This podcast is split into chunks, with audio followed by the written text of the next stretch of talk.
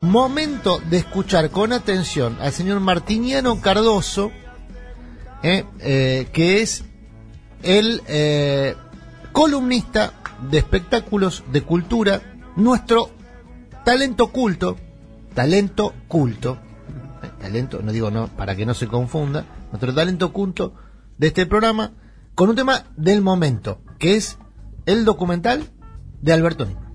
Ha habido una alianza con los terroristas. El motivo que buscaba Argentina era, por un lado, acercarse geopolíticamente a Irán. Por otro lado, restablecer relaciones diplomáticas y ante la severa crisis energética que sufría Argentina, comprarle petróleo a Irán, que Irán comprara eventualmente granos y después aparece Rabani ahí queriendo ofrecer armas, que también se hablar de eso. ¿Dónde viene el problema?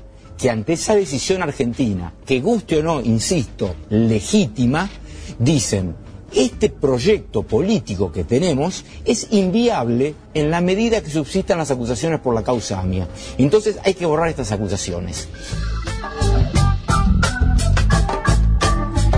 Bien, Estas eran las palabras del fiscal Alberto Sí. Nisman en- a dos voces. sí. Cuando Días hizo su presentación, eh, la presentación de la denuncia de contra Cristina Kirchner por el memorándum con Irán. Héctor Timerman y tantos otros Sí. Funcionarios, incluido gente como Luis Delía y Funcionarios, dirigentes, personas. Carlos. Zanini, Sí. eh, que se repite varias veces en el documental llamado Nisman, el fiscal, el presidente, la presidente y el espía, Sí. dirigido por Justin Webster, que es un inglés que reside en Barcelona, que ya se ha metido con algunos temas más complejos, se le gusta. Ha hecho un documental sobre la ETA, ha hecho un documental sobre los escándalos del PP. Y ante la sorpresa de todo el mundo que pensaba que iba a ser un documental, por lo menos, este, pro establishment, Sí. pro, pro figura de Nisman como tótem sagrado, empieza desacralizando muchísimas cosas. Eh, el primer capítulo es como muy interesante porque primero la narración, la narración eh, cinematográfica o documental es la de un policial, Sí. es la de un policial clásico estadounidense. Tiene ese estilo narrativo a tu modo de Tiene el estilo Netflix, el estilo Making of a Murderer, Sí. tiene ese estilo a mi modo de ver, no sé cómo lo Sí, viste sí. vos, este, No, no. Adrián. eh, Después yo me involucro cuando llegamos a la parte política, pero Eh, términos narrativos no, no tengo le- herramientas. Y comienza, y comienza con, ¿con qué comienza? Con, eh, con la magnitud, con el caso AMIA, Ujú. que es el verdadero tema, para mí, del documental. De cómo el caso AMIA termina en el desprendimiento de este, eh, la muerte de Alberto Nisman. Eh, es muy es muy llamativo que en el primer capítulo de Webster pone una frase en boca de Laura Alonso que es nos tiraron un muerto. Sí. ¿No? Eso dice Laura Alonso. Laura Alonso Es dice una de las entrevistadas del documental. Laura Alonso dice ese. Eh, Hay que, hay que avisar esto. El documental fue rodado entre el 2015 y el 2019, pero las entrevistas en su mayoría se hicieron durante el 2017. Digo, para ubicar la declaración de cada uno de los entrevistados en el marco político de la época. para mí lo que lo que lo que plantea también que es como pivotal y que viene a, a derribar algunos mitos es que según Webster, según el planteo Webster, la figura del héroe, el prócer, ¿no? A partir de la muerte, la beatificación de Nisman es solo posible a través de su muerte. Mm. ¿Se entiende a dónde voy? Sí. Sin un muerto no tenías un, a un santo, digamos. O sea, no tenías la beatificación. Eso es lo que para mí plantea Webster. Sí. Eh, el uso de archivo es brillante. El uso de archivo, Sí. el uso de cómo nos trans- cómo te va contando la infancia Niman y con imágenes de los 60 y los 70 Sí. te transporta y te mueve a ese lugar es increíble. Sí. Eh, y la presentación de Roland Webster, ¿no? El agente estadounidense que Eh, eh, no, no. Roland, sí, Roland Para- Webster. no, no. Newster, Roland, sí. No.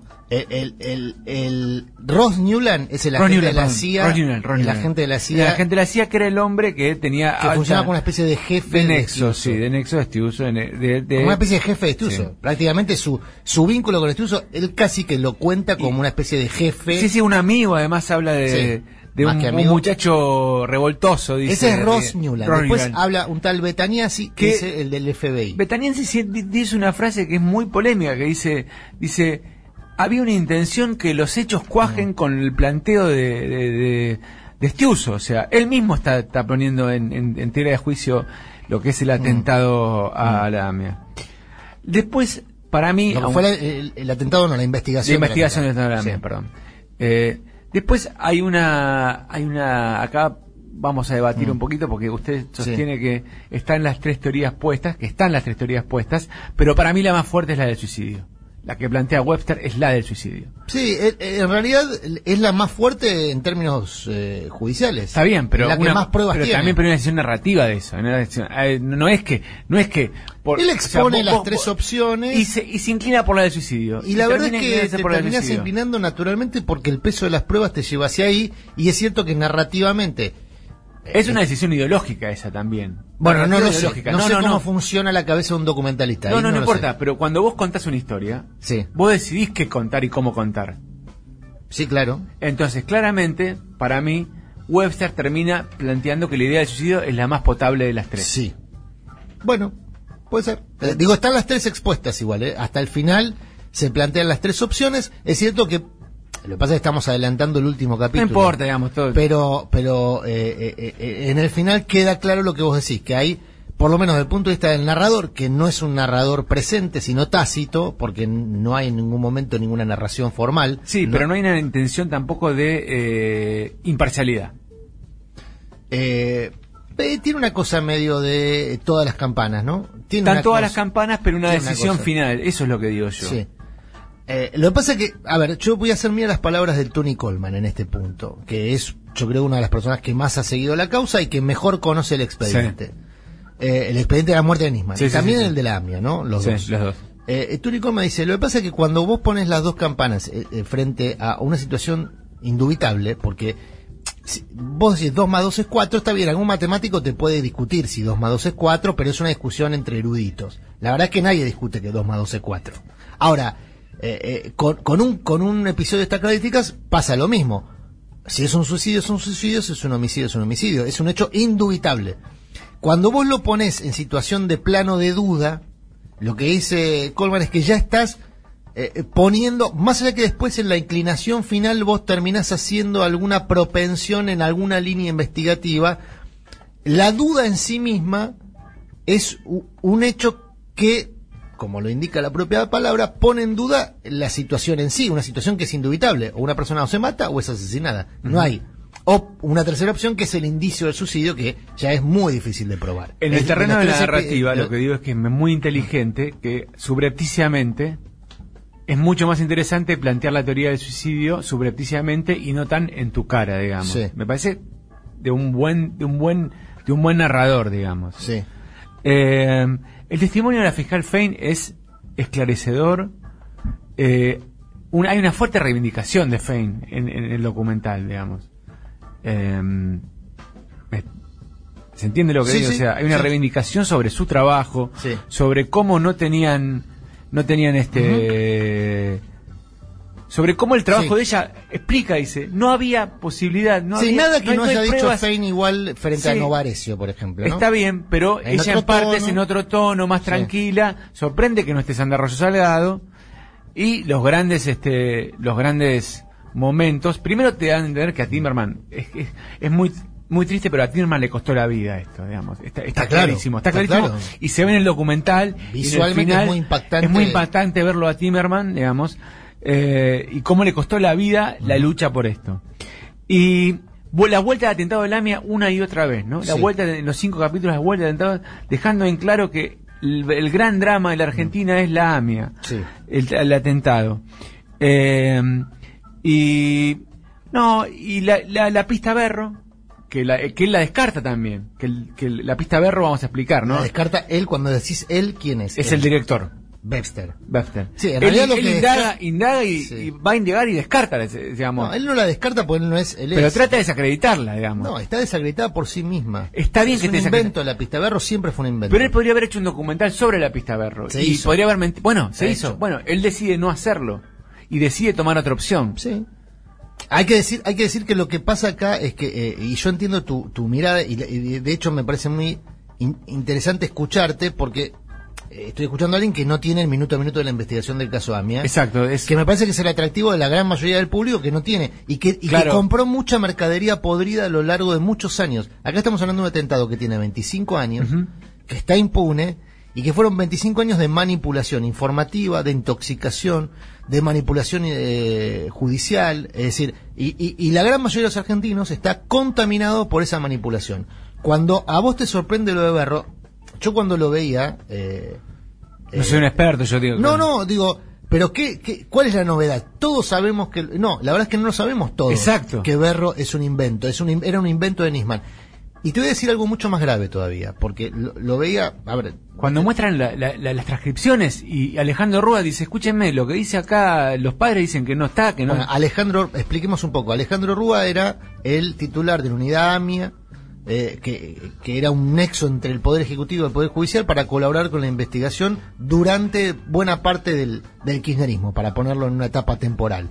Eh, Rúa le pide a, a, a Nisman la transcripción. En realidad hay una precuela de esto, pues si no, no nos va a entender. ¿Quién es Berro? Porque hay mucha gente que no sabe ni siquiera quién es Berro. Hussein Berro es eh, el, supuesto autor material. Un día viene Nisman de Estados Unidos y dice, eh, tenemos al autor material del atentado, al señor que manejaba la Traffic. Bueno, eh, eh, ¿cómo llegaron a ese lugar? Según Nisman y según Estiuso, que era el instructor de la causa, Estiuso fue a Estados Unidos, eh, a, a una localidad de Estados Unidos, se entrevista con dos personas, porque un señor había sido enterrado supuestamente en ausencia en el Líbano. Y era un ciudadano libanés que vivía en Estados Unidos, miembro de una familia donde había tres eh, supuestos integristas inmolados. Uno de ellos habría sido, según la, la hipótesis de Nisman, el que se inmoló en la AMIA, este señor Hussein Berro. Vino a la Argentina, Nisman, dijo esto, salió en tapa de Clarín. Rimbombante, como... Salió en tapa de Clarín muchas veces, muchas veces, ¿eh? que ya estaba detectado y identificado el, el- el- el autor material del crimen. Digo, porque acá hay que recordar también quienes difundieron las mentiras. O sea, hubo un autor material de la mentira, o varios autores material de la mentira, Estiuso, de, de varias mentiras. ¿no? Eso lo presenta el documental. varias mentiras. Y después, medios periodísticos, siempre reivindicados por el poder de turno, como se reivindica un medio periodístico mentiroso, dándole entrevistas, algo que yo cuestiono severamente. Sí, sí, si sí. vos decís que hay un medio que miente, no le des entrevistas, flaco. Porque si ese medio miente, vos con tu, con, al darle una entrevista lo estás convalidando. Pero al margen de esto, digo, eh, eh, varias, varias tapas de Clarín, de La Nación, de los medios, digamos, vinculados a la historia oficial, eh, eh, Sí, de- lo- de- de- están los periodistas además. de la investigación del atentado que da por cierto esa hipótesis. ¿Qué hace Alejandro Rúa, el, el- el abogado investigador, en ese caso jefe de la, de la unidad AMIA? Le pide la transcripción de los familiares de Estados Unidos de Hussein Berro, donde supuestamente los familiares reconocen que Berro había sido el, el- el criminal. Y Rúa, y Rúa eh, eh, descubre en esa, en esa mm, transcripción, Declaración. en esa declaración, que los familiares de Berro dicen exactamente lo contrario, exactamente lo contrario a lo que Nisman aseguraba en público. Para resumir un poquito, eh, para mí hay un momento que es muy interesante que es eh, Alan Bogado, ¿Mm? que te lo van presentando como quién es Mm. y, y este hasta que llegan hasta ese Sí. momento, bueno, el, el testimonio de estudio es fundamental. Y una sola pregunta que te quería hacer a vos Sí. para cerrar, que es la renuncia de Marcelo Camdevila como director, como Cima de Vilia. Sí, Cima de Vilia, Sí. perdón, Cima de Vilia, pasa que lo, lo, lo Lo viste rápido, sí. La verdad, eh, Cima de Vilia fue para- el sucesor de. Alejandro Rúa en la unidad de investigación AMIA. Y designado por Macri, designado por Macri y renuncia justamente con eh, críticas a Garabano. denunciando esto que mencionábamos al final con Diana, eh, la manipulación de Garabano, eh, de, eh, la del juicio oral y público que se estaba llevando a cabo por encubrimiento para salvar a los fiscales Miren y Barbaquia, los compinches de Nisman Sí, claro. eh, eh, durante el juicio oral fallido donde se cae a pedazos la conexión local y queda demostrado que todo el armado de este uso era una farsa. Eh, cuando queda demostrado eso, Miren y Barbaquia pasan a ser procesados junto al juez Galeano Y él sale indemne. Y él sigue, y no solamente sale indemne, Sí, sigue en la... es, es, es eh, promocionado eh, por eh, el, entonces presidente Néstor Kirchner a ser el fiscal y principal investigador del caso AMIA. Y le ponen como investigador principal a Estiuso. Néstor Kirchner dice, tu hombre es Estiuso. Tu nombre es Estiuso. Y, y la explicación que se le da a eso es muy sencilla, eh, se le da en ese documental, es que eh, hay eh, una obligación geopolítica en ese momento que tiene que ver con, la la